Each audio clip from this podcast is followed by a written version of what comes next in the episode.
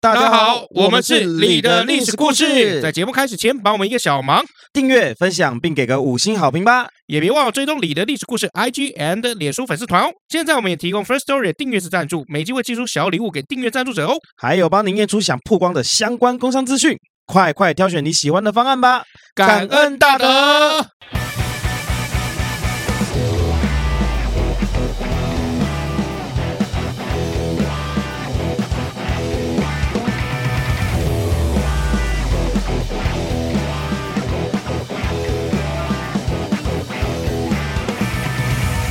这女生们很可爱，呃，怎么样？很可爱哦。哎那旁对边那是我儿子，然后旁呢边为什么是你儿子？反正就是好到那种像我儿子这样。然后呢他，几岁？他几岁啊？嗯， 呃，干，你不知道你儿子几 岁？，国小六年级啦国小然后六年级他打跆拳道的，哎，然后去那个泰国受训嗯集训，嗯，然后那个回来变那个女的。 没有不是啊开玩笑他就是这个全台湾的这个跆拳道的，就是要培训的，有一些集训的活动就会去泰国那个地方，嗯，然后他就是其中一个这样，哦，所以那边可能有其他的好手啊，嗯然后刚才有这个女生很可爱哦，嗯那个外国人 嗯，那我我还以为那教练呢，果然外国人都显老，啊有吗？有这样 吗？你不觉得吗？哎呀，大家好，我是老麦哦，哎，大家好，我是尤忠。我们今天要讲一个我跟老麦都很喜欢吃的一样食物，今天是吃卤肉食系列饭，不是卤肉饭，讲过了汉，堡、不是汉堡，讲过了。挂包哎，，汉堡还没讲过，嗯，哎挂包挂包好像有讲过吗？年菜的时候有讲过哦，spam， ，span 吗？span 好像可以讲一下哦，以后就是所谓的这个餐肉啊战。争料理然料后你理。一定会讲到什么二战啦、一战啊这些那、，不然呢？他不就是那个时候出来的吗？ 你可以讲个什么？嗯嗯嗯嗯，啊，我们讲韩战好不好？好没有啦，开玩笑啊。今天也是要讲腌制类的食品，只不过今天的这个食品是我跟老麦都喜欢吃的咸鸭蛋。咸鸭蛋啊，哎，你喜欢吃咸鸭蛋吗？我好像是上一次跟你讨论，就是说这个礼拜的选题的时候，你才跟我讲说，哦，我喜欢吃咸鸭蛋，嗯，对我喜欢吃咸鸭蛋配白饭。不然呢？把咸鸭蛋拌在白饭里面，因为有些人是喜欢配稀饭，哦，对对对对，嗯，我在大陆的时候就常常会说吃粥嘛，嗯那它里面就会比如说给你一个或半个咸蛋，嗯然后在这个餐早餐桌或者那个把费上面，嗯，哦，在大陆的那个把费上面，常常可以看到那个咸蛋。嗯哦，但是我个人比较喜欢吃的就是咸蛋苦瓜了。哦，我不喜欢啦，那、为什么苦瓜你不爱？不爱啊。哦，那那你你说的咸蛋是指还有别的咸蛋吗？咸鸡蛋是不是？呃，理论上是应该可以有咸鸡蛋，但是呃，其实我们的历史告诉我们咸鸭蛋是比较多的，嗯，因为它有一些历史的脉络，所以我们今天把它这个讲的清楚一点。所以今天内容也会讲到说为什么咸鸭蛋一定要用鸭蛋吗？嗯，是吗？也会对 OK，哦，其实咸鸭蛋跟咸鸡蛋，它其实是因为我们的文化不太一样。嗯好，那个这个后面我们会讲到哈，但是我们先讲一下这个历史的部分。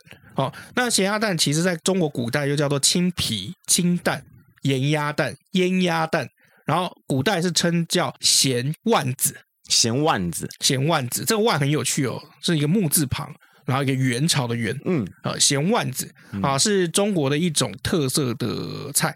哦，它算是菜哦。嗯，好、那它本身在中国历史是蛮久的，然后所有的这个老百姓都很喜欢，在市场上面也非常受欢迎。嗯哼，为什么呢？就是便宜，哦，因为受欢迎是因为便宜，不是因为好吃哦啊。不是你要先受欢迎，是你要到处都能吃得到吧？嗯，你要到处都嗯能可以吃得到，首先就是要便宜吧？嗯哦，原来是这个意思啊。对，啊，如果我今天跟你讲，就满汉全席很受欢迎，你会觉得很奇怪。不会啊，对啊，或者是比如说鸭仔蛋，我刚说很受欢不，迎我刚说不会啊，你说对啊，什么？哦，不是，我是说它一定会很奇怪，因为你你有吃过满汉全席吗？有啊，没有吧？ seven 都买得到嘛。不是 那个，那是满汉大餐。 可是我们常常可以在一些资料上面说，满汉全席深受大家的喜爱嗯跟这个热烈的欢迎。对啊，对啊，啊这样听起来就是大家就都很喜欢啊，也好没有说它一定很便宜啊。好来来来来呃讲说不一定它很贵嘛。来来来来，满汉全席里面有什么？来，佛教讲啊，呃，对，鸡啊、鸭啊、猪啊、牛啊，熊掌还有猴啊、猴脑啊，啊。对啊，熊掌猴脑嘛，这个料你吃，你 OK 吗？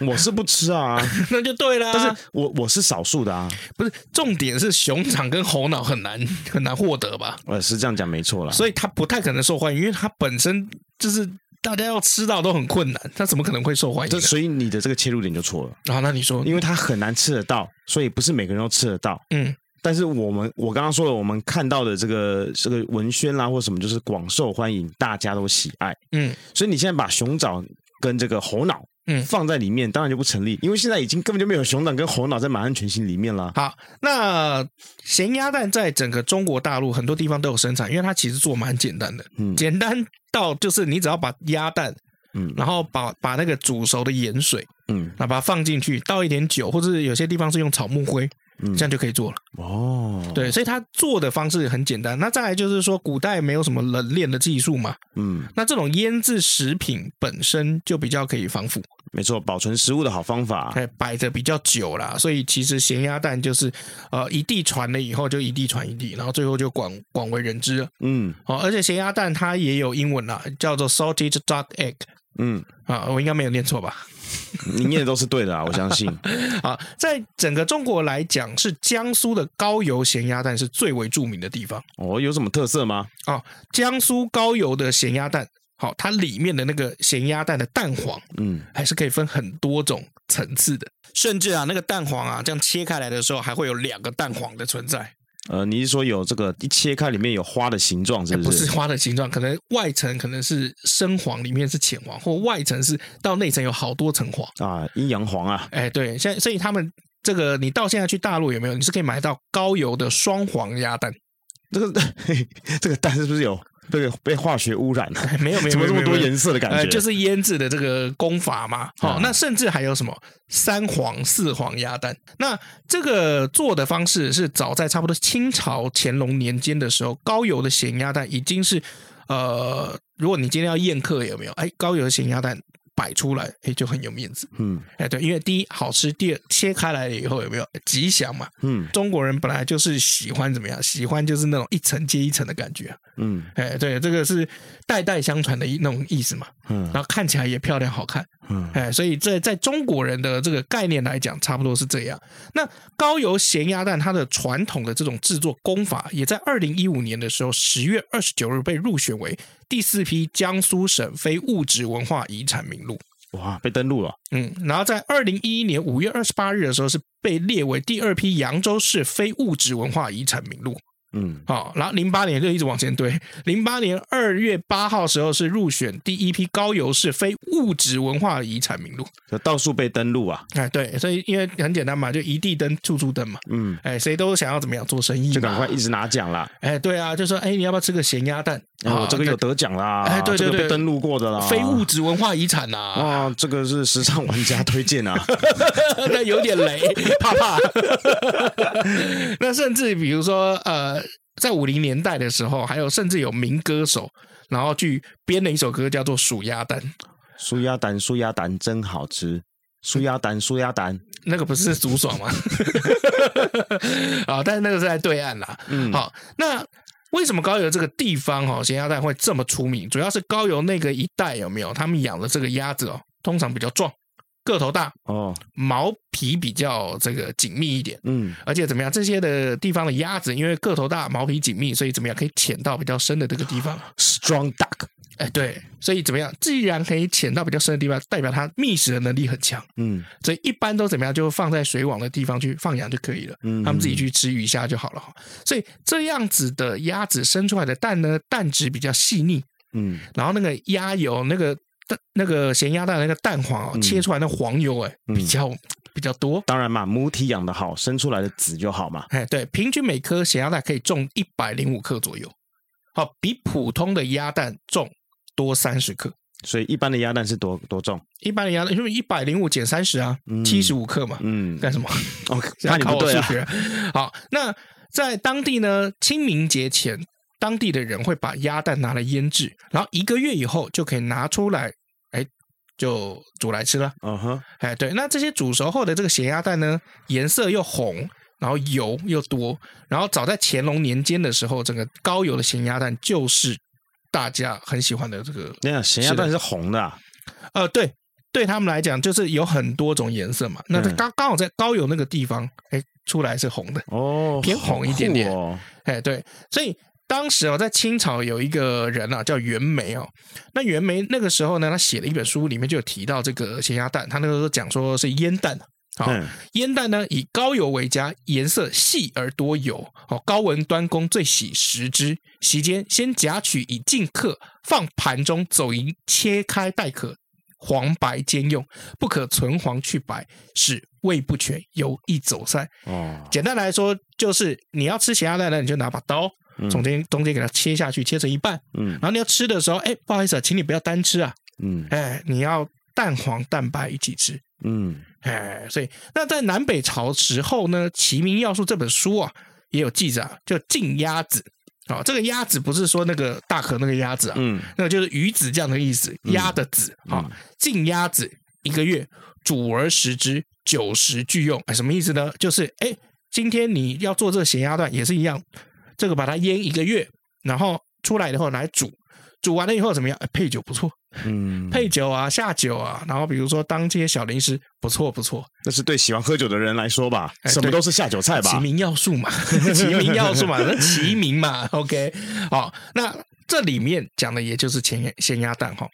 那到乾隆年间的时候，因为整个康雍乾盛世，到乾隆年间的时候，百姓生活比较好一点，嗯好，那整个畜产业，尤其是养鸭的行业，有没有、嗯发生突破性的技术进步？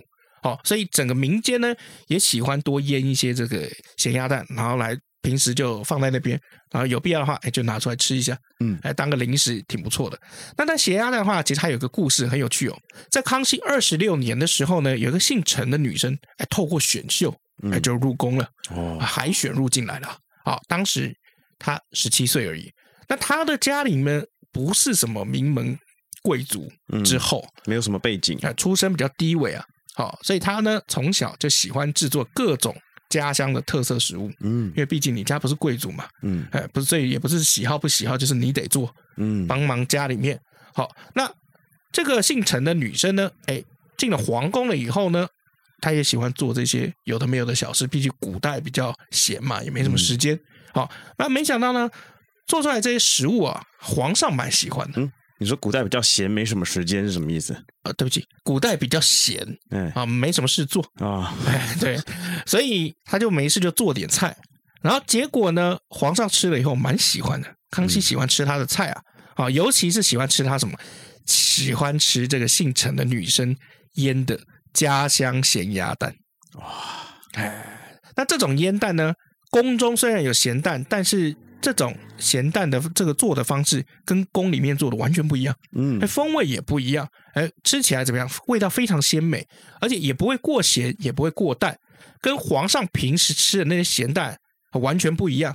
最重要的是怎么样？咸蛋里面居然也是双黄咸蛋，嗯哎，康熙就蛮喜欢这个陈姓小姐的。那这个陈姓小姐后来就成为了熹贵人，哦，果然哦，真的要先抓住男人的胃耶，哎，没错啊，要抓住男人的心，就要抓住男人的胃。真的耶，如果你吃到一个很好吃的东西，嗯然后整个全天下只有这个女的会做，嗯。然后或者是他就在你旁边，他做给你吃比较方便，你一定常常找他去吃饭嘛。那我问你一个很现实的问题哦，你说，就这个女生很漂亮，嗯，但她做的饭不好吃，嗯，跟一个女生她长得普普通通，嗯但她做的饭好吃，嗯，你会选就是跟谁交往？你说我嘛，对啊，当然是你啊，因为你这个人蛮现实的啦，嗯，对，我想一下，如果要交往，嗯，我可能会选外表漂外表漂亮不的，是你们交往以结婚为前提结婚为情，我可能会选做菜不错的，嗯哦，因为人会老嘛，嗯你漂亮不会漂亮一辈子。啊，假设那个会漂亮一辈子的话，哇哇哦，你就不会回答这种问题，我自己做饭。啊，那当然嘛，这康熙喜欢这个熹贵人、熹贵妃，好、那他也心疼她，好、就觉得就是说，哎，这种腌制的工作，既然你已经贵为就是贵妃了，嗯哎，如果你都是自己做的话，太累了吧？啊，交给下人去处理吧，要不这样好了，那个你告诉我这个怎么做，哎嗯我让这个下面的人哎跟你去学，嗯哎，那还怎么样？还跑到他家的家乡去找当地的这个土料草灰跟鸭蛋。嗯哎，因为熹贵人他当时做的手法叫做草木灰咸鸭蛋，嗯就是在腌制的过程当中还加了这个草灰。啊，哎，这是一种很独特的这个做的手所以法哦等于。是整个还原现场来做啊，哎，就是想想说去当地取材，嗯那、拿回宫中，然后这样做，哎，应该 OK 吧？嗯就没想到啊，就算去他家，哦，用他家的蛋，用他家的草灰，用他家的土料，结果带到宫中以后给御厨来做，但御厨完全不知道就是说怎么去处理这种咸鸭蛋，嗯结果腌出来以后还是完全比不上熹贵人嗯做的咸鸭蛋。啊，因为熹贵人其实自己也存了一个心眼当然，但不能可能全部交给你啊，嘛。我教给嗯你，对不万对一开什么玩笑，你也学会，他也学会，那对啊我混什么屁呀、对啊，你们还是有可能把我给废掉嘛，对吧？ 哎，对啊，所以他会很像，就是我在拍片的时候我的讲话的风格，你就你就那样放，就那样弄就好了。我来来来来，Max，你就在那边来准备三二一哦，你你这样懂我意思哦。全场只有我懂你意思，别人他们可能不懂啊。哎，对，所以那个御厨也不懂哦，你不懂，他不懂，毒液龙也不懂，御厨当然更不懂哦。所以御厨呢，就做出来的这个蛋完全没有一样的味道跟品质，没有熹贵人的感觉啊。而且其中还缺少几种关键性的草药作为那个腌制的底料。好、所以当然熹贵人的这个地位还是很崇高的，因为嗯毕竟没有一个人像他可以做出这么好吃的咸鸭蛋。没错，手握这个咸鸭蛋的秘辛啊，那我们刚刚讲嘛，他是二十六年，康熙二十六年入宫的，时间来到康熙四十二年，嗯这个时候熹贵妃总算怀孕了。嗯，哎，怀了龙子啊。那由于熹贵妃本身想吃家乡菜，有孕在身又不方便做饭，对不对？那康熙就出于疼爱，就命人从熹贵妃老家重金招募御厨。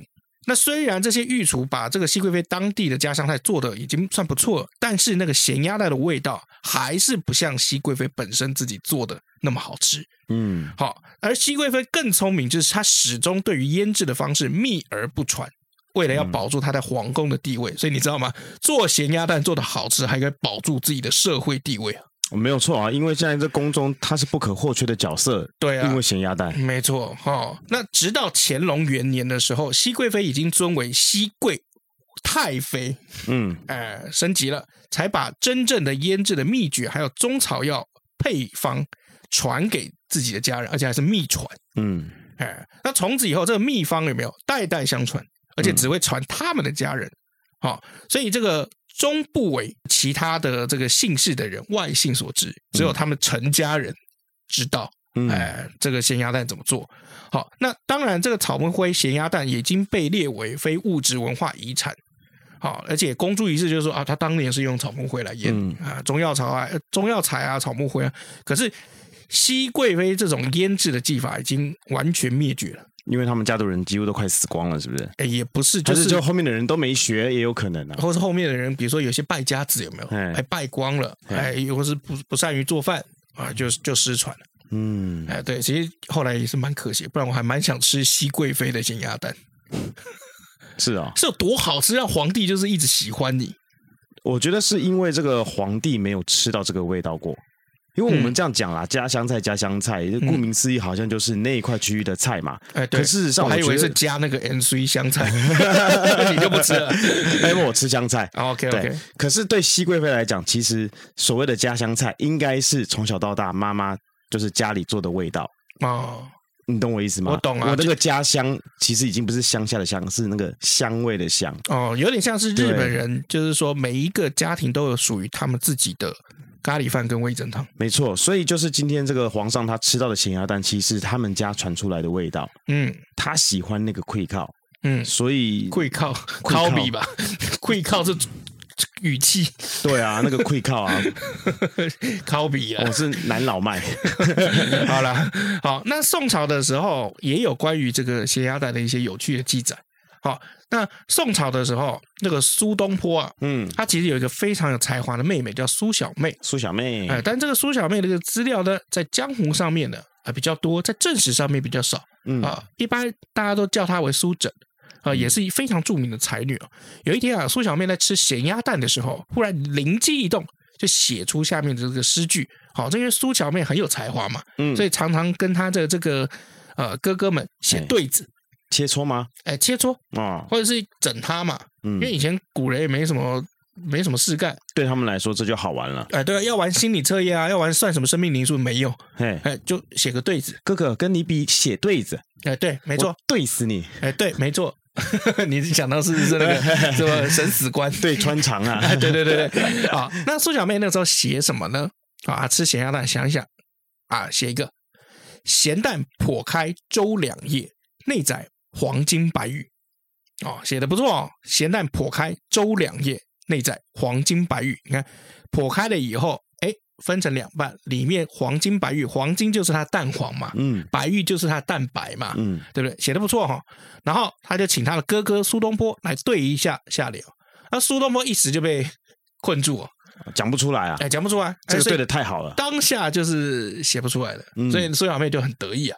然后一直到苏东坡有一天他吃那个石榴的时候，啊，哎，石榴姐嘛， 哎啊，文思泉涌，就好不容易写出了下联哦。好、他写什么？石榴打破弹一个，中藏玛瑙珍珠。啊，石榴打破弹一个嘛，因为那个石榴里面有一颗一颗的，嗯，就一粒一粒的对啊那种果肉啊、那长得很像怎么样？玛瑙珍珠啊。嗯哎，所以这样子对下来以后，哎，这两联对仗工整，构思巧妙，堪称一绝。而且怎么样，都在讲吃的，大家都看得懂。哦，还得等他有吃石榴的时候才对得出下联呢。哎，对，没错啊。所以你知道苏小妹其实真的是蛮聪明的哦。但嗯是你看哦，你看食物有没有？然后他们都把它比喻为什么珍宝啊？嗯哎，对，咸鸭蛋剖开来，黄金白玉嘛。嗯那石榴打破了以后怎么样？藏玛瑙珍珠。嗯，哎，所以其实古人这个文采有没有？这个真的是不错。嗯对，因为我最近在刷很多那个抖音的东西，然后我就发现，就是说看里面都在冲他笑，就那个词啊，我昨天还刷到一部影片，就是说这个盘点现在抖音歌跟以前周杰伦、方文山的那个实力差在哪里，嗯，差多了。哇，这个抖音好可怕哦！对一刷啊，了停不下来，是不是？刷停不下，因为它是攻你的这个头脑的多巴胺的部分。我发现这个你刷这个刷久了会变笨蛋呢。因为我也觉得我最近有变笨我现在看你样子好像蛮笨的，哦，对啊，我不但变笨，还变胖了， 吃肥嘛，对不对？哦，那因为像你看哦，这个呃，抖音哥随便拉几句出来。哦，嗯比如说我们一起学猫叫，一起喵喵都喵喵很早喵之，前了吧？对，没有，就几年前啊好多年前嘞，好啊那是疫情之前嘞。我来一个啊，啊，嗯，你的酒馆为我打了烊。嗯嗯，你刚才也只讲一句啊，我随哦讲一句啊，没有，我讲两 句，喵喵喵喵喵 嘛。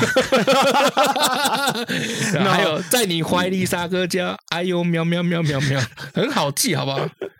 然后你的你的酒馆为了打了烊，还有很羊多羊啊，羊羊羊， 还有很多啊，就是抖音哥有些听起来都觉得那对个啊词很智障，人到如千。 也可以。可是你看啊，方文山怎么写？嗯他那个意境是堆叠上去，而不是填字游戏。你拿天青色等烟雨，而我在等你。嗯那为什么是天青色等烟雨？因为他们在烧那个青花瓷，嗯青花瓷要能烧出最好的颜色，必须要在雾气或那个下着小雨的时候，嗯，才能烧出最完美的天青色诶。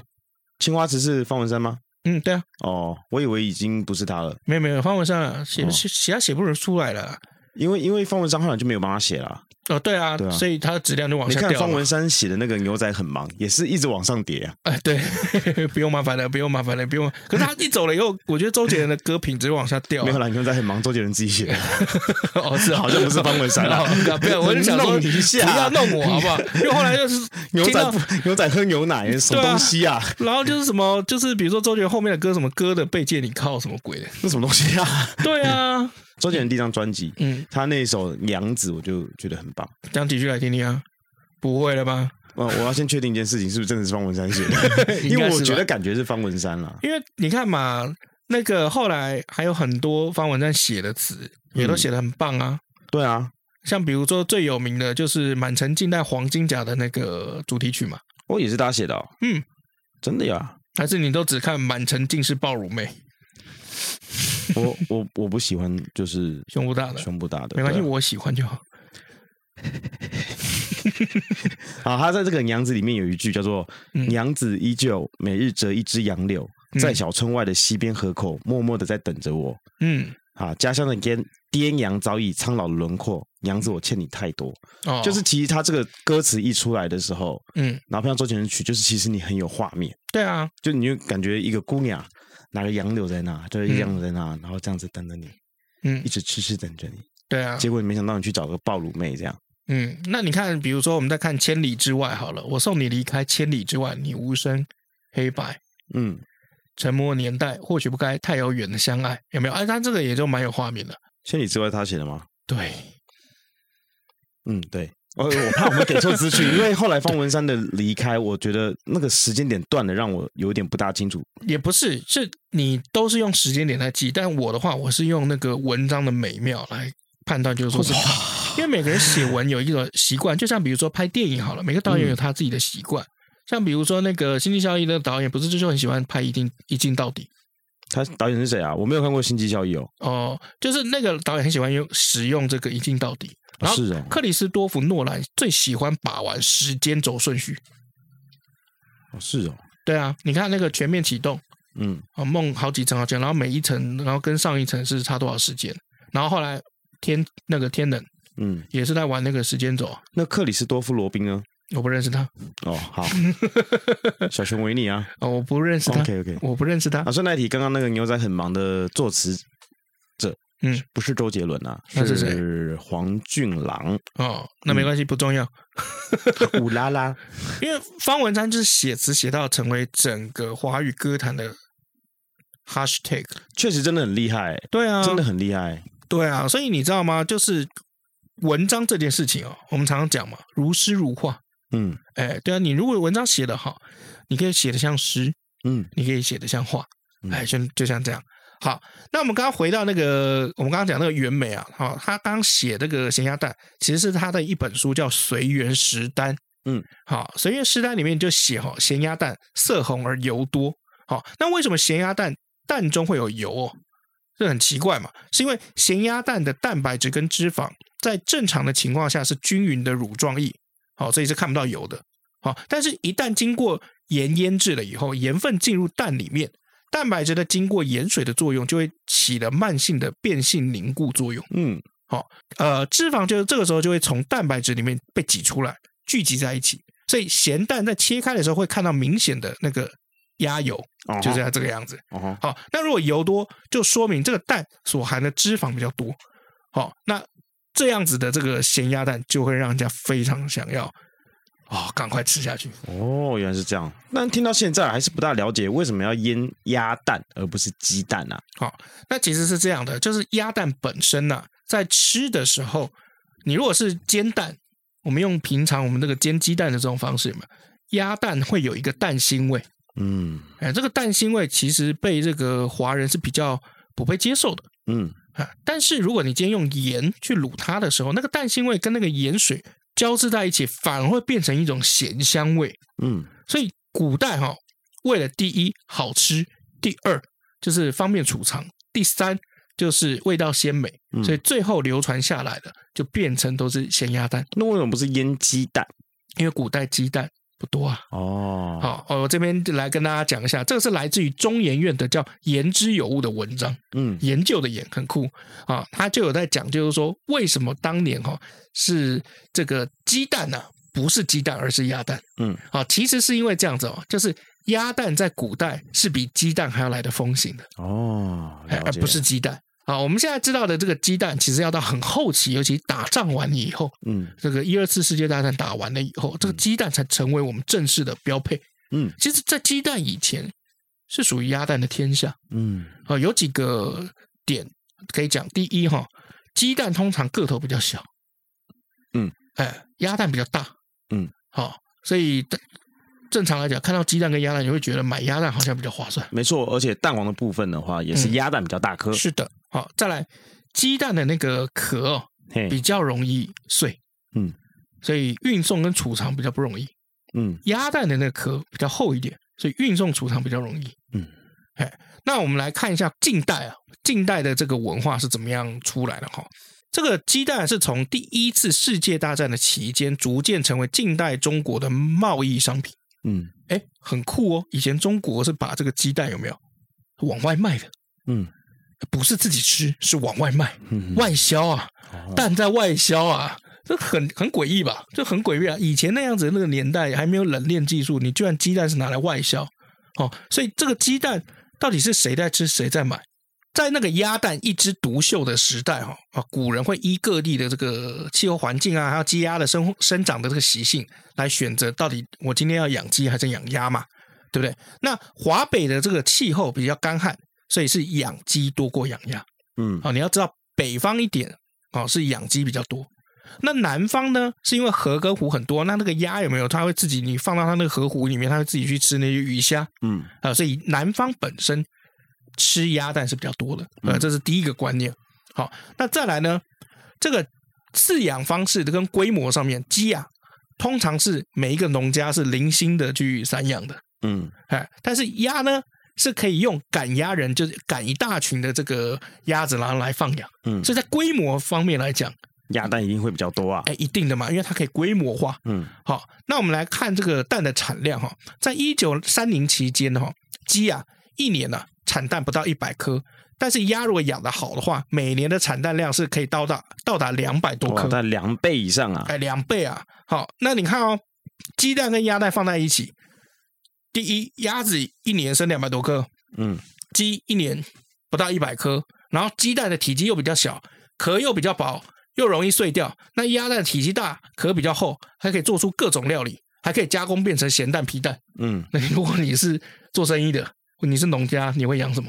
那当然是鸭啊。一定的嘛，哎，等一下皮蛋是鸭蛋哦。皮蛋是鸭蛋。我们讲的皮蛋是皮蛋豆腐吗？呃，对啊，是啊，它是鸭蛋啊。是鸭蛋哦，呃，你不知道、因为我不吃皮蛋豆腐的皮蛋。那你是什么东西的皮蛋？没有没有，我刚刚就问啊，因为我不清楚，所以我想了解一对啊下。，那你吃什么样子的皮蛋？我不吃皮蛋啊，哦，你不吃皮蛋对啊，我吃豆腐啊， ？OK，好，嗯嗯，我也吃豆腐吃。豆腐。而且呢，在这个养鸡养鸭的最初的目的是为了吃它们的肉，嗯，那蛋呢，是因为节庆的时候要就是供奉神明，嗯或是怎么样驱邪，或是怎么样解毒，嗯然后因因为各种民俗需求，然后给这个蛋特殊意义啊，所以。那个以前早期啊，啊，包括现在其实都还有，就送礼的时候，有时候会送鸡蛋礼盒，哦，真的啊，我不知道哎、你不知道吗我？不知道哎、啊像台湾近年来做这个鸡蛋，这个高级鸡蛋市场嗯，它其实做的蛮好的。不过近年来，如果你送礼送鸡蛋的话，我倒是觉得不会很奇怪了，因哦，为对，但最近很贵。变贵了嘛，对吧？你送蛋，可能大家还是很开心嘛。 哦，对，没错。哦，那在襄阳到江西那一个带哦，在端午节的时候有送咸蛋给亲友的一些习俗。嗯好、那在江浙一带的话，会在立夏的时候，好、这个立夏节庆的时候，会给小孩子吃咸蛋加白水蛋。嗯，好、祈祷怎么样？去小孩子可以远离病痛，远离病痛，然后滚过一下平安。嗯，哎，那在广东地区的粤语文化圈哦，会在中秋月饼内包咸蛋黄。嗯，呃，广式月饼里面会有咸蛋黄。赞赞赞！哎、广式月饼你是很喜欢吃的吗？没有，你讲蛋黄，我是觉得赞，然后但月饼呢？不喜欢为，因为热量太高了，然后吃了以后很燥。哦，对我是在，蘸那个蛋黄，但所以我不是吃那个。所以你买到一个月饼，你会把切开蛋黄挖出来，其他丢掉不。会啊，我不会去买月饼啊。哦但是 OK 如果说，比如说我妈妈或我老婆在旁边吃月饼的时候，嗯，就我可能会想要吃一下那个蛋黄。所以你就把老婆的那个蛋黄挖出来吃掉。那通常大家都已经先吃掉 了啦。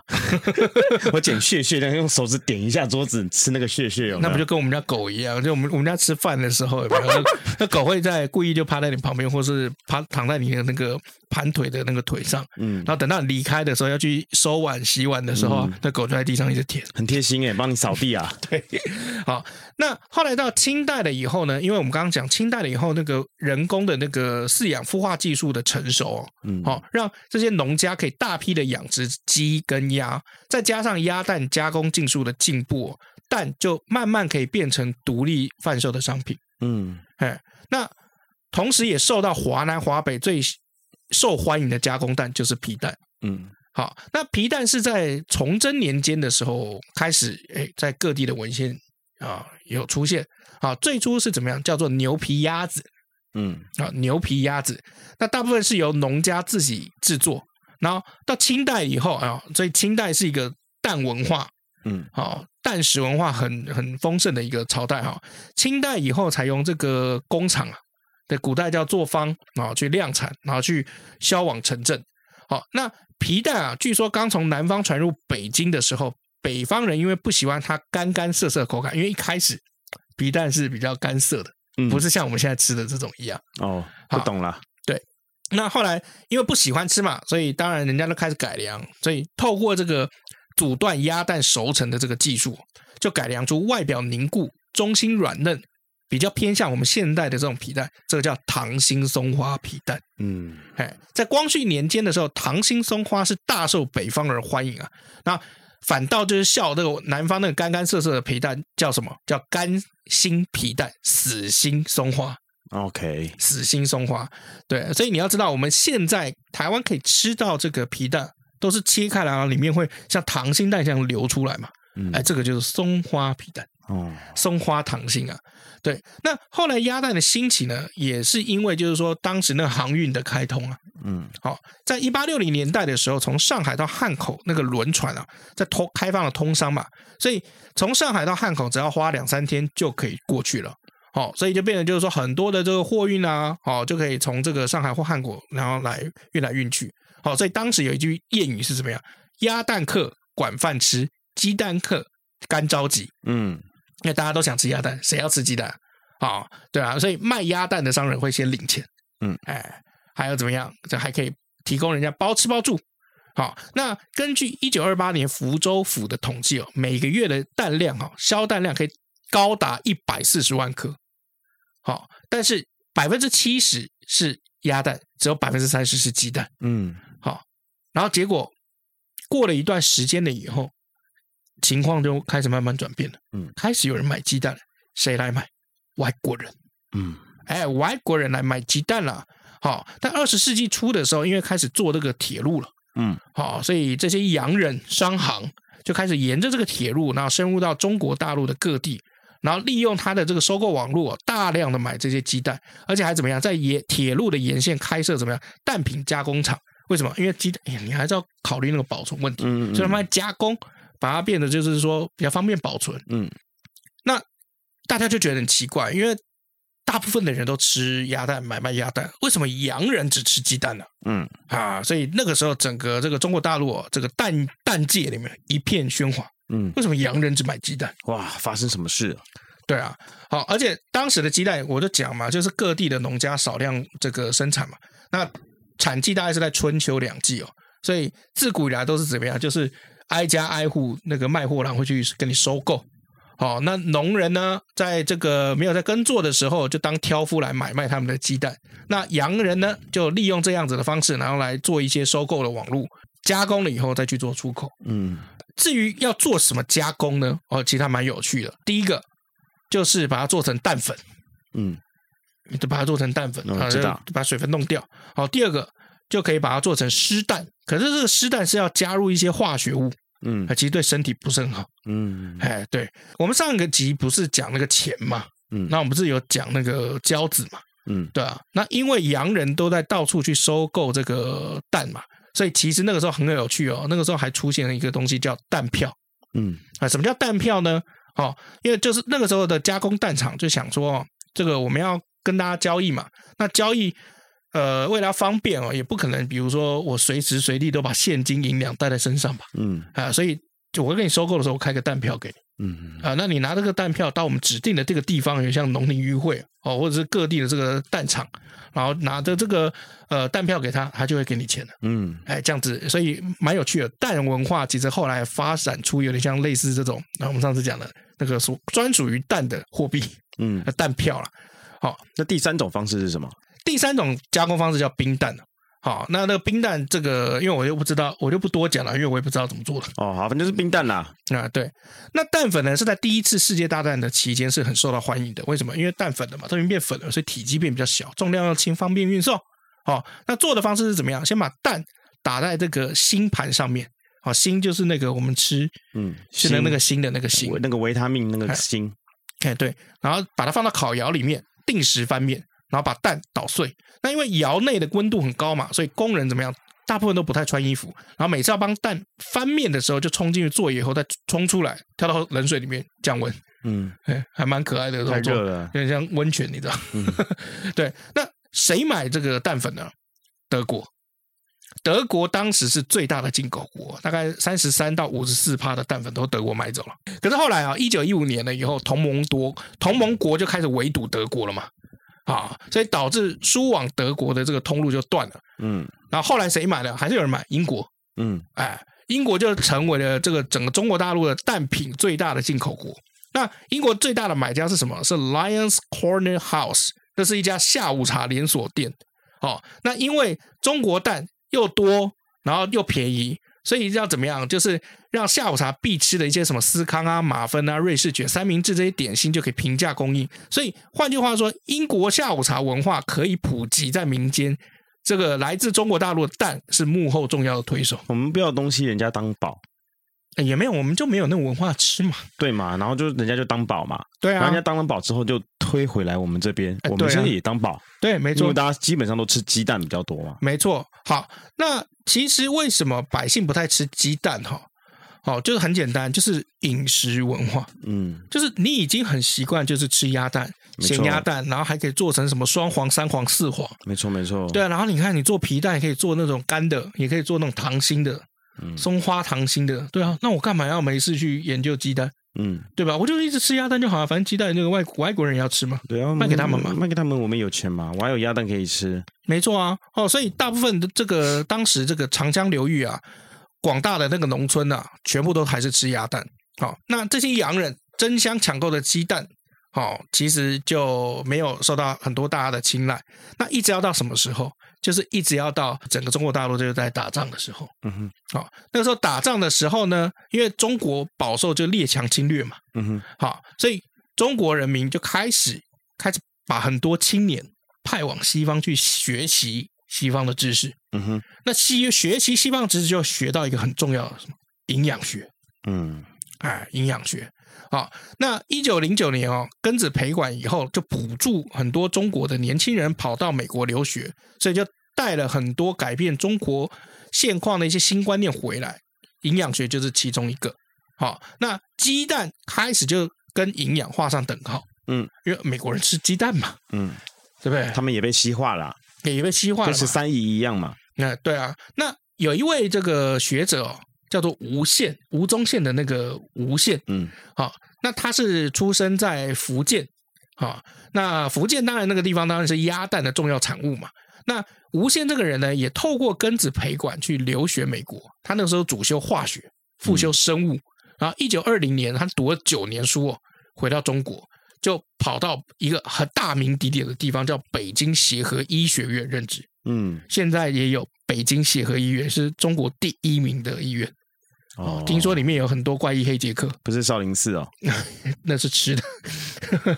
好，后来吴宪呢、回国以后就对营养学产生兴趣了，他就开始调查，发现中国人的饮食哦，就是总热量虽然有余，但是缺乏蛋白质。嗯，啊、就是你平常吃的都够，但一般来讲吃的都淀粉，没有蛋白质，没有蛋白质就怎么样？嗯就肌你肉吃不，够就你吃很多，但你没吃青菜的意思啊。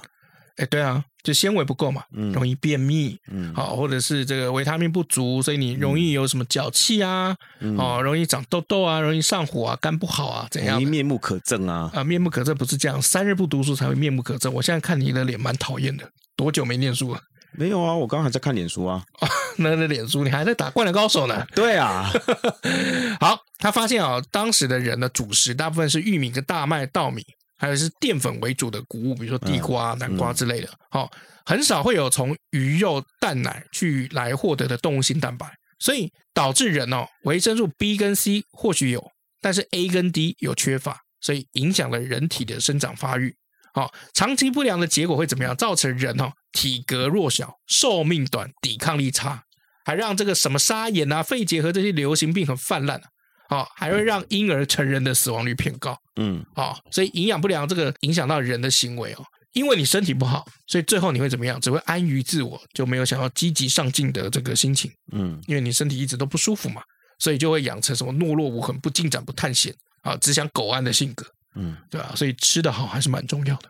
好，那我们要怎么改良呢？吃鸡蛋 嗯，啊？为什么吃鸡蛋？为什么没有为什么？他当们时西他方们这吃样鸡说蛋嘛，他们说的 嘛。对啊，因为营养学是西方的嘛，那西方的这个这个对照的这个这个标准就是什么？鸡蛋，嗯比如说牛奶，比如说鸡蛋，嗯所以就啊牛奶比较难比较难获得， 嗯因为这个整个中国大陆的这个畜牧业其实没那么发达，冷链技术也不发达，嗯那吃鸡蛋可以吧？啊，就吃鸡蛋。这个时候，鸡蛋才成为我们这个慢慢成为我们这个民生主食之一。嗯，哎，就是这样来的，嗯，这样理解了吧？理解。休息一下。哎，老李，我问你哦，哟，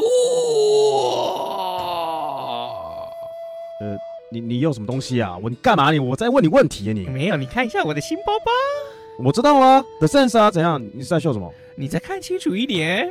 哎，你变胖了欸。靠背哦，是包包变小了啦。哦，包包也会冷缩热胀哦。北汽有这是新款的足够包 S，全新十四寸的设计，保留原本足够包的完整功能与专利鞋仓，搭配防泼水面料与超好拉的 YKK 拉链，让你日常上班、上学、通勤、逛街，甚至三天两夜轻旅行更足够哦。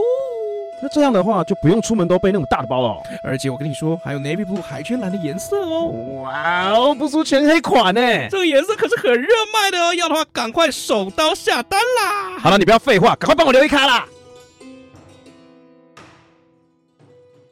就是呼应一下刚刚讲的，还没讲完啊。就是我昨天看那个 Netflix 一个纪录片，一个披萨的纪录片，然后后来你知道吗？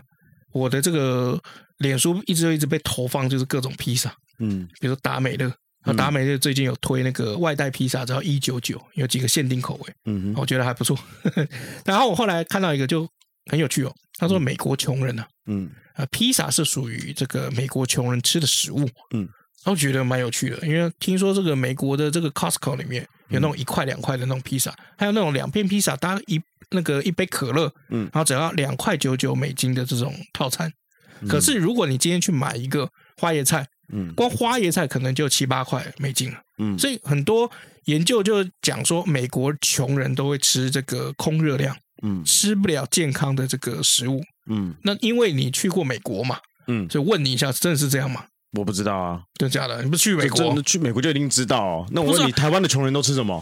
台湾的穷人吃屎啊， 吃土啊，认真说哦啊，台湾台的湾穷人都吃什么？面，是吗？都你确定都吃面吗？嗯，为什么？因为面条最便宜，在所有的主食里面，所有的淀粉里面，面条是最便宜的。应该不是吃面。你现在 Google 台湾穷人都吃什么？好，来看一下，好来啊来 Google 啊，我跟你来啊讲，一，定不是面，一定不是面啦，好来啊来啊来啊，一定都是什么？一定都是菜。菜市场捡下来的剩菜，不是啊，那个是那个是捡的啊，那我讲的是买的啊，你不要讲爱心餐，爱心餐都是面哦。 哦，海鲜， 啊不是啊，那是别的新闻。 穷人吃海鲜啊，啊，夜市美食 Top One，穷人才会吃的食物是什么？你看看哦，嗯，一定是鹅啊煎，不是哦，水煎包，水煎包不这是个不面是报道水讲煎的哦，不是报道讲的哦，不是我讲的好，报哦，道讲的水煎包。那你们发现水煎包跟披萨有一个共同点是什么？哦，也是外面就是面食，嗯，啊然后里面就包一个什么馅料或什么，然后那馅料里面也是有葱嘛，嗯对不对？然后热量很高啊，嗯，对啊，空热量嘛，对我我其实不知道说是不是真的穷人会去吃吃披萨或怎嗯么样的。好、那那我知道以前听说过的是这个，像流浪汉他们会去吃狗粮，哦，真的假的？吃狗粮对狗罐从哪头什听到么的的，呃，就以前听到的，我也我也不记得是谁跟我说，因为太久太久以前了。对，嗯那你说吃披萨的话，我只会觉得说是不是因为你看嘛，就是披萨嘛，它等于里面什么都有，然后再来就是它的热量比较高，嗯，所以就很很好处理。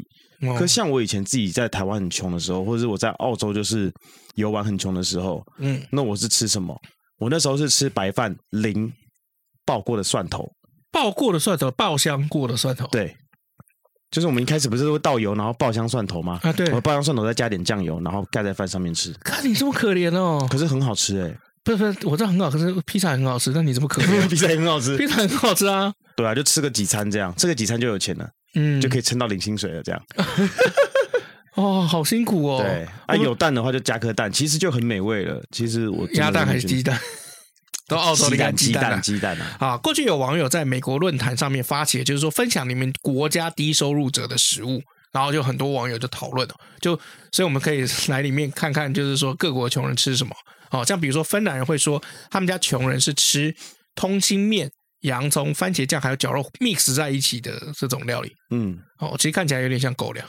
嗯，有没有发现这个其实是那个餐前甜点的那种感觉？诶没就有、开 欸，这个是开胃菜，应该讲开胃菜。这让我有点想到那个美国人不是很喜欢吃那个豆子嘛，那哦个罐头豆子。对我跟你讲，像这个叫做呃，有点像这个 mac and cheese 嗯啊，它就里面就是像这样子的东西，只因为是差别在于它是白酱。通常啊，去餐厅点的时候，这都是开胃菜比较多。嗯，哎，哦，就是有点像这个必胜客里面有没有？它有时候会有那种小的通心粉，嗯，但但是是白酱的，对对或者是那种什么贝壳、洋葱那种尾鱼拌在一对起对的那对种对。对对，其实这个东西也很好吃啊，老实说，没有，穷人吃的食物不代表穷人吃不好吃的食物，就像披萨、卤肉饭，还有你刚刚讲那个白饭哦，所配以吃萝卜油是淋酱油的，嗯 对啊酱你也觉得 OK？对，啊就是省钱又能够满足自己的心理啦，好，那我们来看看美国人，美国人说他会煮那个 beans，然后去配饭，嗯或者是吃那个意大利面三明治。嗯，他们好笨哦，为明什么明配酱油就可以了，还 用豆子，所以说，我是在美国应该算是比较猎奇的调味料吧。呃，去华人超市才买得到，对啊，要去亚超才买啊，但是美国人又不去亚超，嗯，对啊，好，那再再看看澳洲啊， 在三明治夹进这个像坨屎的东西，挤进一些番米番茄酱，然后你会讨厌喜欢吃这个鬼东西的自己。然 OK，后这个这个东西我大概知道、嗯哦。这个之前我好像是去类似那种游乐园啊，或是那种市集的时候，它里面有有人在推餐车会卖一些吃的东西。嗯，这雪梨还是哪里我忘了、哦，它里面就有这个东西，它就是面包里面夹面，这是 toast，那我们要指定的就是吐司里面它吐司里它不是夹吐司意大利。面。我那时候然后看到是有点像那个热狗堡，嗯，它里面不夹热狗，它好是夹这个面。嗯，对对，就是面啊，有点肉酱面那种感觉，把它夹在里面这样吃。嗯嘿，所以好吃吗？我没有吃啊，我就是有看到，但我没有吃。哦，嗯嗯在日本的那个营养午餐有一个就炒面面包嗯嗯。或者咖喱炒面面包，应该有点类似这个东西啊。应该是吧，因为我没有看过日本的那个你没有看过咖我没喱有炒面面包？我没有看过咖喱炒面面包。就跟你讲的东西很像，我我开给你看，等一下哦。啊哦，对对对对对对对对对对，对就啊有点像这个啊，那就是炒面面包啦。炒面面包哈嘛。哈哈，对它所以哦只是没有这个面包，所以是换成吐司而已， OK OK OK，啊 有道理吧？有道理。好，然后澳洲人说要挤一些番茄酱，你会讨厌喜欢吃这个鬼东西的自己。嗯， 好，西班牙人西班牙人说他们家国家的穷人会吃混合蔬菜还有肉丁煮的汤，哦，我这个我就没办法了，看这个是有点恶因心。为我不爱喝汤啊，尤其这种东西冷掉了，你更很难很难那个下咽啊。对啊，穷人很难吃到热的东西，嗯，大部分都会吃到冷掉的一些东西。要等嘛。俄罗斯人就会吃穷人吃的披萨，嗯有点像方形的那种披萨。嗯，哦，反正就上面就丢一大堆，比如说就是火腿肠啊，其实就是法兰克福薄片披萨啦，嗯有些薄片披萨会切成这种方块形的。嗯，嗯，这是俄罗斯人。然后，但我觉得他们吃的不错、啊。不错 啊。再来看英国人会吃淋豆子酱的白吐司，呃、哦，这个我没办法，这有点像什么？这个是这个病是算是鹰嘴豆吗？还是什么？有一点点像。对啊，然后就是那种鹰嘴豆罐头嘛，然后把它嗯，倒出来，倒到白吐司上面，然后就拿刀叉就着吃，好恐怖哦！好恐怖、哦！果然是英国人呢、英国人的食物就是这样。 你不要这样难讲，鸡蛋他们过来的嘛。哎，对了，卖给鸡蛋的。对呀、鸡蛋卖给他们的。对啊好，你看里面没有鸡蛋啊，豆子吐司哪来的蛋吐司啊， ？OK，吐司有蛋啊。墨西哥人会吃炸玉米、沙沙酱还有生菜，哦，这个好吃哎、这我觉得蛮好的啦，OK 啦，没有问题啦。哦，嗯然后再来日本人会吃泡面，这个超好吃的啊。对，我也觉得哦，这个是日日清吧，日清的这个泡面，香港人也是吃泡面。嗯哦我去香港的时候，的确就是澳门、香港，如果那天预算不太够，嗯我就会吃他们那个和味道的泡面，嗯嗯嗯。哦，这很有名啊，海鲜口味的。台湾人也是泡面。呃所以大部分亚洲人都是吃泡面啊。啊，对啊，那个鸡汁面，好、台湾人应该知道，就维力有出一个鸡汁面，嗯然后以前还有这个所谓的这个以前那个泡面叫什么生力面，嗯，哎，香港那边来的，嗯哦，所以其实你有没有发现哦，其实穷人吃的大多都是淀粉跟添加物，没错。我们在那个一样也是在澳洲的时候，在国外的时候，嗯那没有钱就真的也是吃泡面、啊、嗯，真的是这样，因为它最方便，一包才几块钱而已。那、你泡个两包还是比外面东西便宜啊。嗯，你顶多再打颗蛋，还是比外面的便宜啊。那当然，对，那当然， 再加两片培根，哦，没有啦， 就已经超出外面的价格了。 好，那我们接续刚刚的话题哦，就是穷忙的社会里面哦，只能吃各种垃圾食物，你同意吗？同意啊，好因为垃圾食物会让你心情变好。嗯，就像我很爱吃麦当劳，它不健康我也了解，但是它会让我的心情好。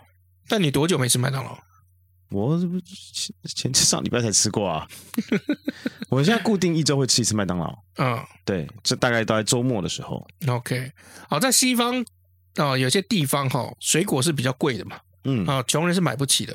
哦，像比如说有个人曾经说，他们家三个人是靠吞维他命来补充维生素。嗯，哎，这会不会是因为就是外国维他命卖比较便宜的原因啊？呃，我不知道，但是吞维他命来补充什么维生素啊，啊？那还会再吃其他东西吗？没有啊，也买不起啊，菜也买不起啊。三餐就吃维他命哦。不是吃的这个，比如说你吃的披萨或吃的这个刚刚讲的那个白吐司淋上豆子，嗯，然后因为你没有维生素嘛，所以你就吞维他命。我觉得这好像还好哎、因为像我知道在日本有有些人会就是他们也会吃药啊，嗯，好像有一个绿色的药丸，就是里面是有有有维枣是不是？藻类之类的，就是你是补那个不足的部分什么啊。篮球枣的？就是因为你在摄取一些食物的时候，你很缺这东西，你不足这个部分，就会去吃那个维他命，然后来嗯补足这个部分。可是我我觉得亚洲跟这个西方国家不太一样啊，亚洲、欧洲、美洲是不一样的。就是亚洲对于吃补这件事情有没有嗯愿意花比较多一点的钱？嗯可是你想想看，就是说，呃，前一阵子吧，前一阵子吧，去年那 iHerb 的那个事件不是就闹得很大，嗯就是很多人就是为了不想买台湾超贵到靠背的这种维他命嗯或是营养品，嗯，他们就选择直接买就是嗯国外跨境的这种。嗯 iHerb 啊，或者是比如说 Swanson 啊，嗯，哦这种，那追根究底就是他们觉得台湾的东西卖太贵，我不然知后道为什么国外的维他命卖的比较便宜，嗯我觉得是有比较，所以会比较便宜。嗯所谓的比较就是台湾卖这个价钱，美国卖这个价钱，所以比较之下，美国卖比较便宜。嗯可如果今天台湾没有呢，哦，那没有办法。对不对？可是 iHerb 当时的问题就是说，有很多得了一些罕见疾病或癌症，他必须只能吃这个，嗯然后这个东西只有 iHerb 那个有，嗯而重点是比较便宜。如果你在台湾买的话，可能价钱三倍，嗯，哎那那没有办法啊，对啊，所以他被因禁为他就很气啊他，舶来品啊，对啊，那他就讲说，我们这个营养品健保又没有给付，可是我又我爸或什么的，他们得病的人一定要吃啊，不是嗯会死。那这三倍价格是那个 iHerb 定的吗？不是三倍价格是你在台湾买到同样的这个营养品，嗯，然后不是 iHerb 就台湾自己的品牌。那啊他们要定这个价格，你有什么办法？不对啊，所以他转网我转网去买那个 iHerb 嘛，对啊，对啊，然后 iHerb 后来被禁嘛，哦，因为没有药检嘛，是不是？就是不是就是比如说，因为他们常就是哎就是便宜形式嘛，嗯哦，就是就是想说，哎，他他也不跟你讲，就是说这个是营养品，跟你讲是别的东西，嗯这样去避什么税嘛，嗯所以政府抽不到税，当然就禁它。嗯就像你看，政府现在不是说要禁那个电子烟，嗯追根究底，电子烟没有税啊，嗯。你抽不到税啊。但你现在重点到底是说为什么他们比较便宜，还是是什么原因？就对我来讲啦，对我来讲，就是我觉得亚洲人有没有，嗯就是已经被养成一个习惯，就是他们觉得补买补品这件事情是比较贵的，但我哦，国外的人觉得这个比较便宜也不不不是也不也不是这样讲，就是我刚刚说的比较啦。啊，第一，这个维他命就是那边产地嘛，嗯对不对？其实也不是啊，有些是别的地方做的运过去啦。啊嗯，anyway，反正就是当地主义嘛，就是这个这个地方原产地就是比较便宜嘛，通常都是这样子。勃肯你在那个原产地买也是比较便宜啊，那那当然，对不对？所以它比较便宜。然啊后像再那个 Tommy 对啊，也是嘛。啊但是你 Ralph Lauren，但是因为今天台湾有这个东西了，你去做这样的比较，当然就有差别啊，嗯对吧？那我就说，早期日本一些药妆嗯在台湾没有卖的时候，我们要怎么买？请代购买嘛，不然就是对啊你自己飞去日本买嘛，对啊对，不对？啊，代购他赚你什么？就是充你一点手续费嘛，或者是比如说在汇率上面给你动手脚，对，动点手脚嘛。啊对好，那台湾那时候没有卖，所以日、你去日本买或怎么样，你就觉得这个价格是合理的。嗯，好，那现在台湾呢开放了，让他们进来卖，嗯，可是台湾的价格是日本的三倍，不对啊，你就说台湾的比较贵，为什么台湾比较贵？因为代理商也要赚嘛，对进来税也要抽嘛，对，，那日啊本然后的仓储那些什么或是有损失的话，那也没办法，对不对？那就是因为比较之下，所以日本的便宜。嗯但是台湾那时候没有的时候，你觉得它这样是 OK 的，嗯可是台湾有了之后，因为台湾比较贵，所以你就觉得日本的比较便宜。嗯，但是东西进来版就比较贵，这很正常。只是你可以接受它的价格在哪里，你不能接受，你就是这样请代购买或者自己去日本买。嗯，所以我想回答你的就是说，为什么叫便宜？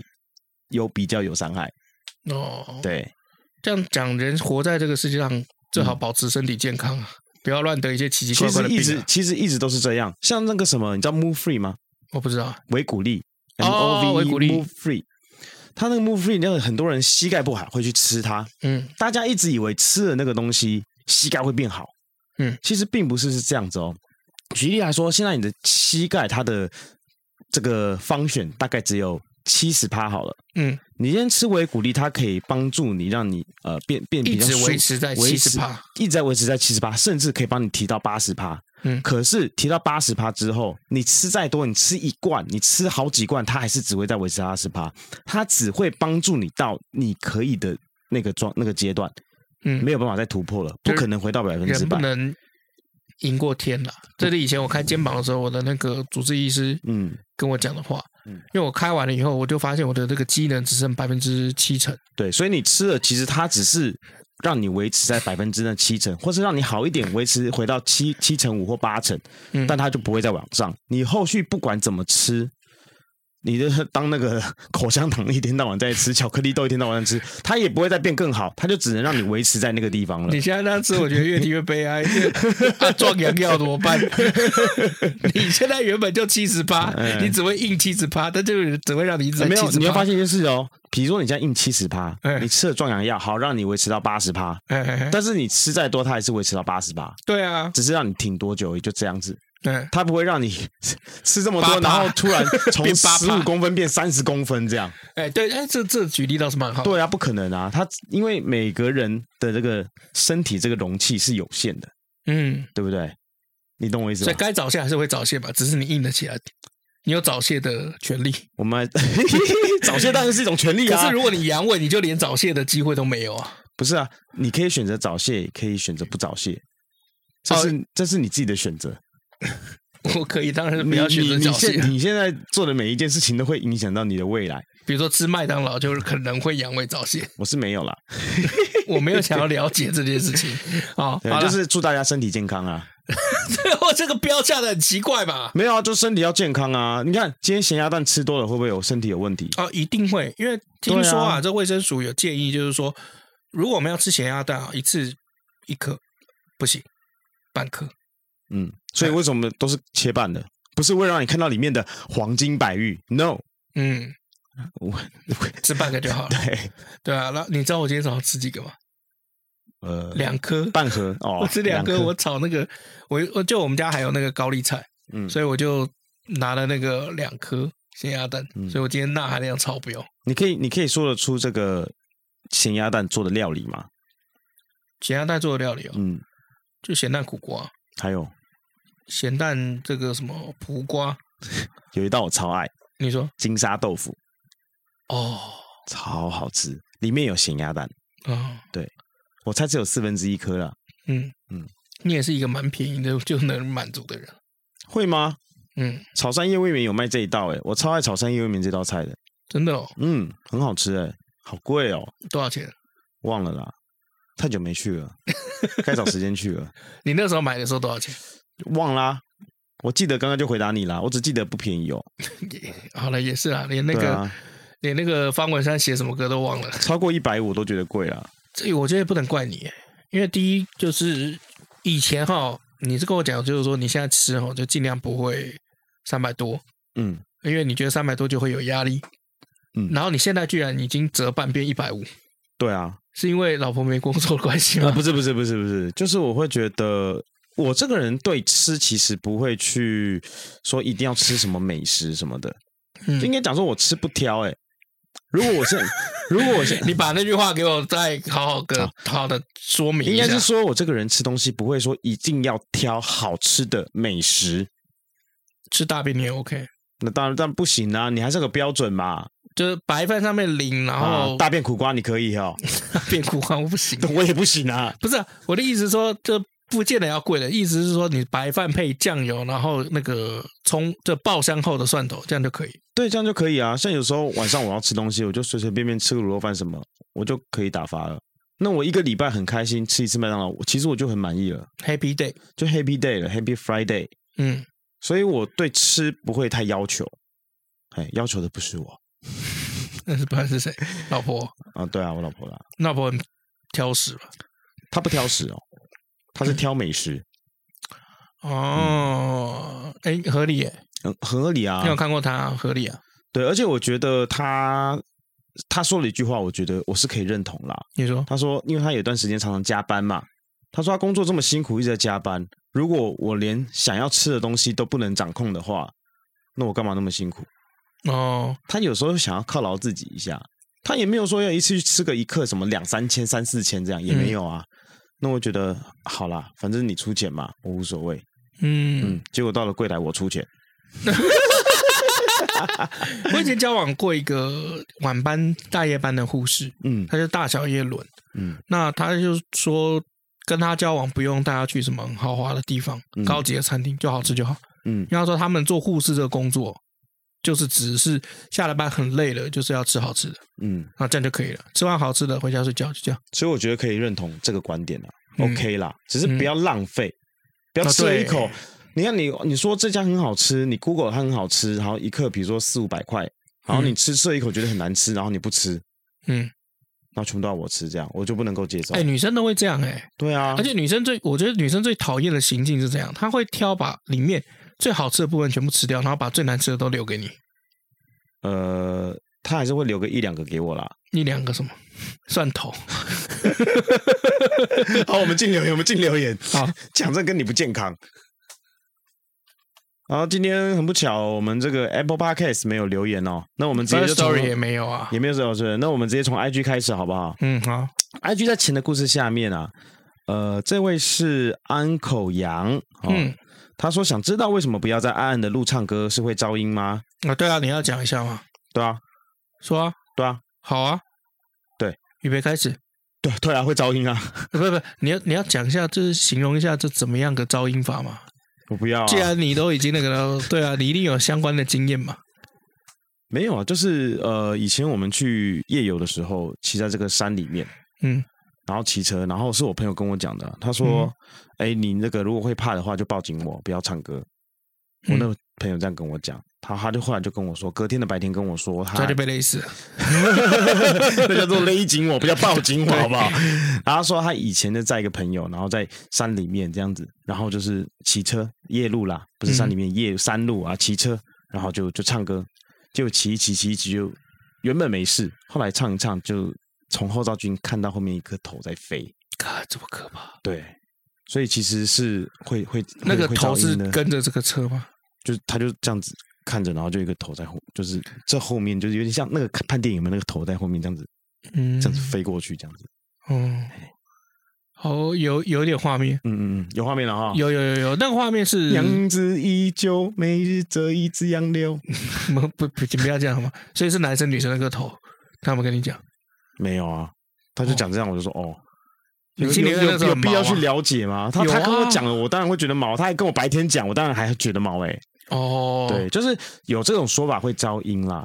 嗯，嗯因为我以前在宜兰念书，嗯，所以呃，像一些那时候宜兰还没有雪隧，然后就只能骑那个九万十八拐，九弯十八拐，然后也那我们夜游嘛，也会到处去玩啊。嗯你说宜兰那时候已经算很呃是像现在这么繁荣了吗？倒也没有。嗯，好，所以常常就是那些朋友们啊、同学们，他们其实呃都会有些可能跟庙啊有接触啊怎么样的啊，就有跟我讲过这样子，嗯呃比较 local 一点。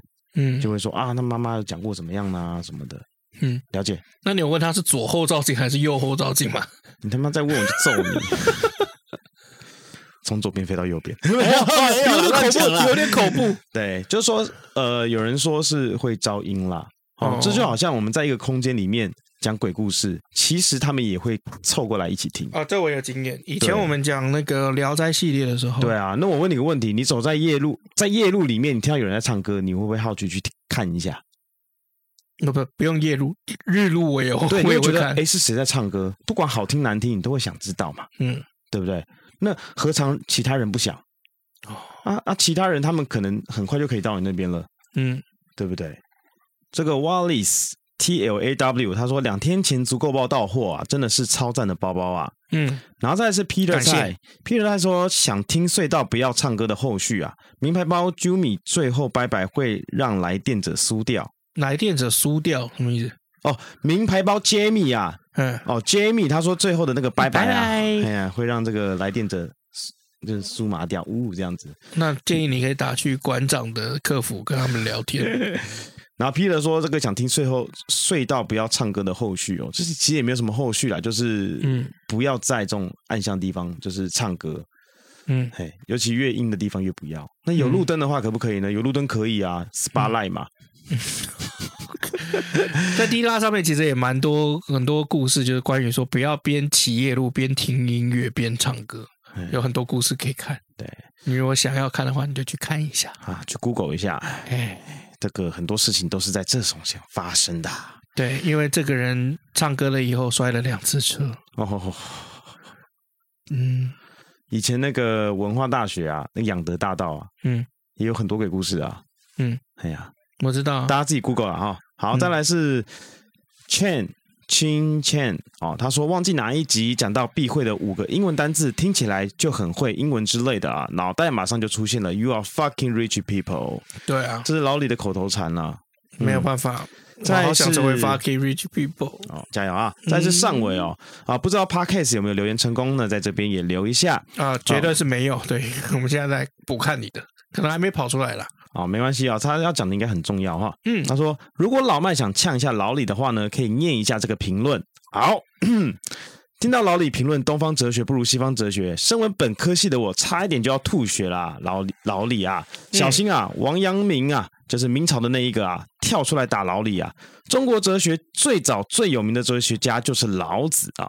老子很早就提出世界为什么存在的意义，提出了道的思想主轴啊。中国哲学相较于西方哲学确实比较不明显，但是中国哲学也是很有趣，跟西方哲学一样，也有探讨世界为何存在等等的大灾问。嗯，但如果你要问这件事情的话，我会跟你讲，就是数量。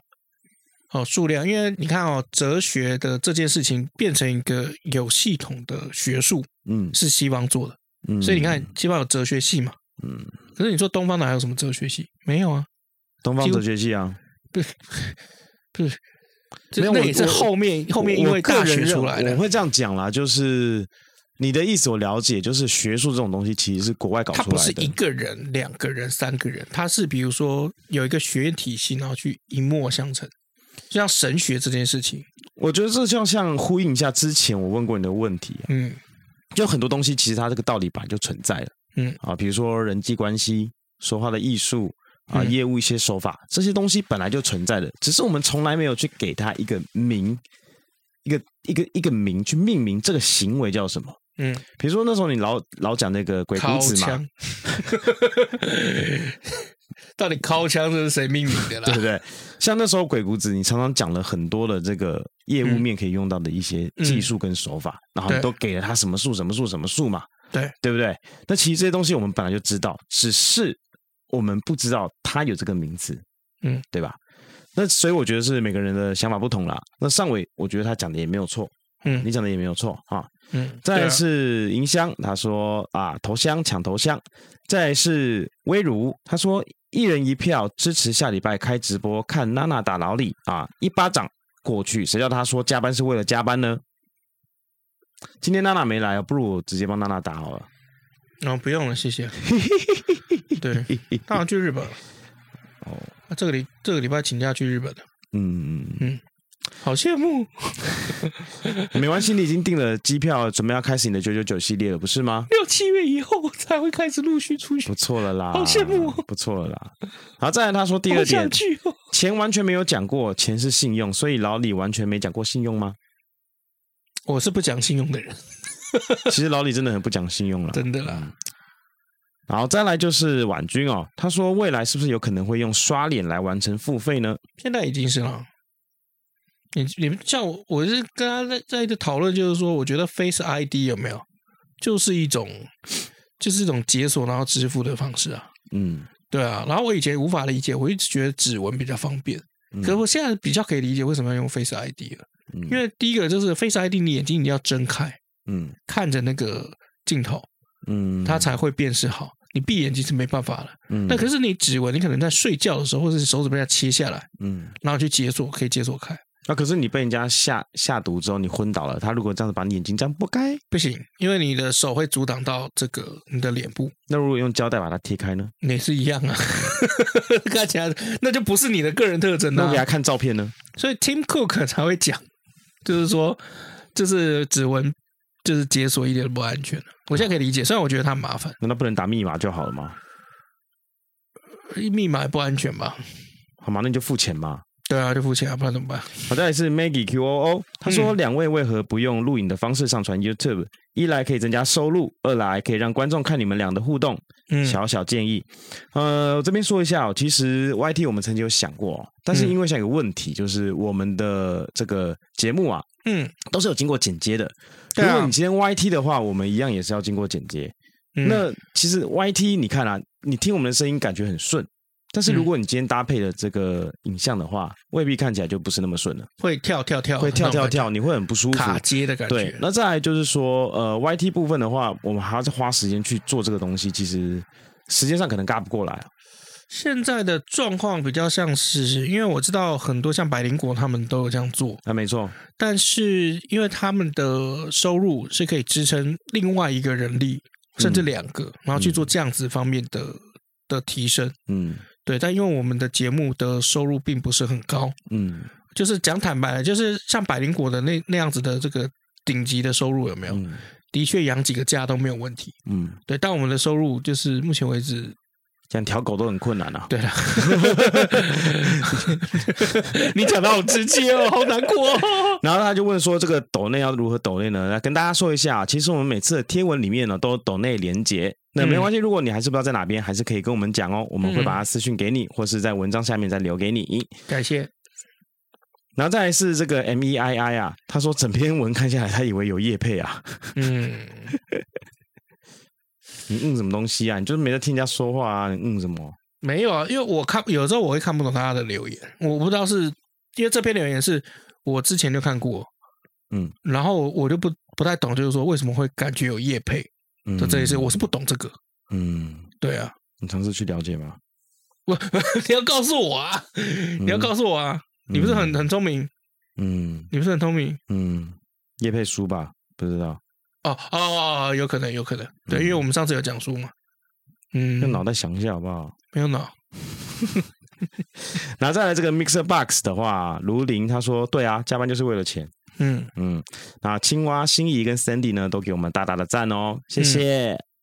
Mixer Bus 有寄一封信给我们、啊，说他我们现在是成为他们的这个通往明星创作者的轨道上。他说我们在 Mixer Bus 已经累积了五千位 Podcast 粉丝啊，谢谢谢谢，透过 Mixer Bus 的这些这些朋友，对，虽然有的时候真的没有在报你们的留言，还是 Mixer Bus 有有我在报啊，我刚刚就是报 Mixer Box 的、啊，你没在听我讲话吗？哦，对不起，对，所以你根本就没在听他讲话嘛。哎，各你各位啊，你看他就是这样子啊，他节目上就讲自己想讲自己的啊，真是的。好了，那你要推荐什么样子的电影？哦，对了，上次你推的那个《乐透大作战》，我看完了，干好不好笑？干有个好有个超好笑的，但是不我我跟你讲，它的好笑的点就是它前面其实蛮比较闷，还好啦，我一小铺陈啦。对，就铺陈大概二他三十分钟他的要时候比较从那闷，个开始找两找乐透开始，不不不挖狗墙找乐透它开就始，是南北双方互换一名人，直到对方超的好时候笑的，超好是笑不是？，那个他地讲方超德好笑文，。然后他帮他翻译，对对对对 对想到讲德文哭这样，超好笑。还有那个那个什么，就是反正就是弄了一堆鸡蛋，有没有？然后被送到平壤，两两边都是变佼佼者， 对啊，这超好笑的。没有，我觉得最重最好笑的是什么？就是他不是要去平壤，然后就大家都要为他欢呼啊，甚至还带了花圈，然后他就挥手那个脸，你不觉得很好笑？他们还在那个边界踢球，嗯， 然后不是要换边踢的时候，我哎我们真的要换吗？ 然后啊越界了喽，， 对啊，你知道那条界是什么界吗？楚河汉界不是啊，三十八度界，哦，三十八度界。三十三十八度界，嗯对，好，所以那个乐乐透大作战啊，老李也验证了，很非常好笑。没有看的朋友呢，可以赶赶赶快去看一下，嗯非，常好笑，非常好笑。好，那你今天要推什么样子的电影？我今天要推的电影是不《会是黑豹吧？ 《迫降危机哦，还好不是》黑豹啊是那个三百壮士男主角演的。啊，好，他是开飞机的机长。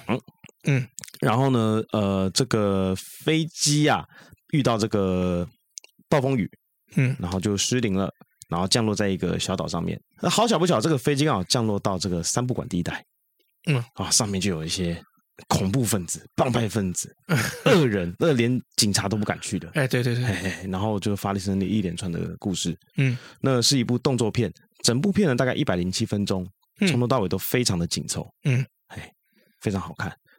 好笑吗？不是好笑的，是动作片。哦，是因为紧张他刺激因为的，他在这个飞机上面刚好有一个杀人犯，嗯那他们都降落到这个小岛上面之后，那他是机长嘛，要想办法把大家带回带回家。嗯然后结果呢，就是我刚刚说了有恐怖分子嘛，嗯，那刚刚好这个机机长呢，他就是曾 机长机长这曾经当过兵啊，啊啊啊，当过军人，所以他就要解决一些事情，但哎他还是合要理合理他需要帮手。嗯，刚好那个杀人犯以前也当过军 人，啊，合理合理。所以就跟杀人犯合作。嘿嘿嘿哦、那就我刚刚 哎我说还的，想到空中监狱这部片 呢，那些恐怖分子不是以前都兵吗？对，嗯呃，这部片子呢非常的紧凑嗯。呃，我不想讲太多，是因为我希望你们可以自己去看，嗯因为真的非常好看。嗯，应该是不错了。我推的都没有烂片吧？嗯你没推过什么烂片吧？如果推黑豹，我就觉得你是因为政治正确才推没没黑没，豹我。绝对不会去推《黑豹二》。呃，因为黑豹就是像 PDD 上有一个很好笑的说法，嗯就是说黑豹二到底会不会得奖？因为它汇集了所有会得奖的元素：一黑人，二女性，三黑人女性个人认为啊，啊《，黑豹二》如果得奖的话，应该会太不合理了。对，我也觉得会太你不合理你说黑，其实《黑豹一》得奖的时候，我就觉得呃，我有点奇怪了。但是《黑豹一》它还蛮新鲜的，所以嗯我会觉得诶还 OK。但是《黑豹二》我看完之后，我会觉得说， 一个题材拍成这个样子，我会觉得实在，我们就等蝙蝠侠好了。不是啊，因为我觉得就是，我觉得这些影评啊，要么就是被买啊买通啊，嗯嗯那要么就是说这些影评哦，跟我们的观感哦，嗯，都已经差非常远。艺术太主观啦。对，那因为因为我看《黑豹二》的时候，我只有感觉到一句就是闷，嗯就是闷，他从头到尾都很闷。虽然我知道他大概想要表达什么，就是说，嗯就是反派只是立场跟你不一样的一拨人。嗯对他不，其实他这个片子里面，他们在叙说的就是漫威的进步之在于，就是说他不是真的极恶的分子，嗯他不是像那个呃钢铁人里面有没有那些中东恐怖分子，嗯他就是在讲，就是说他只是跟立场不一样的人，而且他们也是怕被侵略。可是我我就不知道哎、我我的我那个感觉就是，老实说，《黑豹二》蛮无聊的啊、大家不要看。 我们这样讲会不会出事？我我看的是 Disney Plus 啦，所以还好，但这个问题真的蛮无聊的。我也是看 Disney Plus 啊，我我自己是觉得不好看啊，嗯，太主观了啊。你看的是那个吗？什么那个什么，黑豹二啊，就 IMAX Enhance 的那个版本嘛？我不知道，就是它有两个版本，一个是普通版本，另外一个是 IMAX Enhance。我后来有点后悔，你知道为什么吗？不知道。因为好黑哦，前面都一堆一堆黑人啊，然后还在黑夜里面，然后进行任务，然后我就想说，看我到底看啥小？所以如果你们觉得黑豹二很好看，跟我们意见相左的话哦，那不要怕我们啊，这只是我们自己的想法。没有，我对们就是就是，我还真不知道。但但我觉得，比如说什么像那个《美国队长二》，就是《Winter Soldier》，我就觉得好好看到爆。其实美国队长三部曲我觉得都很好看欸诶、英雄内战我觉得稍微有一点点乏味了，那因为英雄内战是为了要开启后面的嗯，电影，对所以必须要有英雄内战。而在漫画里面呢，确实也有英雄内战的这这个故事，嗯呃，是原创故事，所以必须要有嗯，对。像钢铁人，我也只喜欢一啊，钢铁人哦。嗯二也还好啦，对三其我还蛮喜欢钢铁人三的，啊，对，像钢铁人三不错，因为有很多的钢铁人出各来种嘛，各种钢铁人就是放烟火，对， 而且很酷，它不是就出现一下下，嗯它不像早前的 X 战警，就是 X 早前 X 战警有很多不同人的功能有出来，嗯但它是出来一下，比如说有翅膀的人有没有，他就在浴室里面啊，翅膀长出来了，嗯然后跟后面就是飞下来就一个人，然后走掉了，嗯，就就就这样子。可是我们观众想看的不只是这样，对啊，所以钢铁人三我很喜欢，是因为它有很多种不同型的钢铁人嘛，然还有哎那后个大只的，大只的，然后他们出来的功用都有出现，我就觉得、嗯哇，很棒，非常棒，不过至少黑豹二我是看到那个 Iron Heart，嗯。就是钢铁之心有出来，嗯嗯嗯嗯，，对，那只是是不知道日后会怎么样，因为毕竟那个小罗伯到底蛮贵的，嗯 据说他只要一出场就会吃掉三分之二里面所有的预算。目前听说 Iron Man 他好像有可能会回来串一下、欸，之后的电影就只要有串一下，不是都要收很多钱？没关系啊，串一下看他是要串什么、啊，因为他已经死了嘛，总不能复活吧？还是有人、就嗯回是忆画面、还是小辣椒开平车，行，哎，不不，在漫威这些东西都不成立，因为你看有回忆画面嘛，嗯平行宇宙，嗯，还有回到过去时间轴、还时有间局啊，还有小辣椒在山里面唱歌，那小我萝卜当你就回来了。我那傻小，那那是什么？哦不是、啊、我们刚刚不是说走夜路唱歌哦哦，会招魂啊？这个有点无聊。哇，OK，哦好啦，那如果好哎啦你刚刚推的那个傻小，好，今天这个老李整个心不在焉。我今天来上播，他还跟我说：“哦，今天故事很精彩哦。”结果刚刚整趟录下来，我觉得我今天讲话，他好像都心不在焉，都没有在听我讲话。嗯啊没有啦，因为我最近你看他的理由要来了。好啦，我是 Max 老麦，我们下次见，拜。拜。